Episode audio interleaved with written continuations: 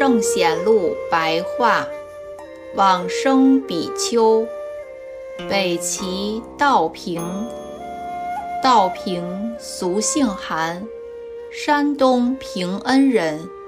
年十二岁出家，通达贯摄各种经论，到处参访各个大德的讲座，因此对于佛法的造诣。日渐达到精深微妙的境界。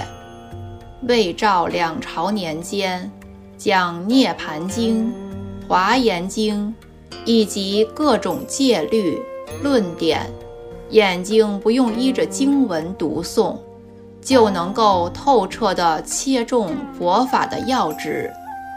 平日时常福德智慧两者兼修。袒露肩膀，赤着双足，以乞食生活来度日，并发愿回向求生西方极乐世界。齐文宣帝天宝十年（公元五五九年）三月十七日，于河北邺城西南的宝山寺往生，时年七十二岁。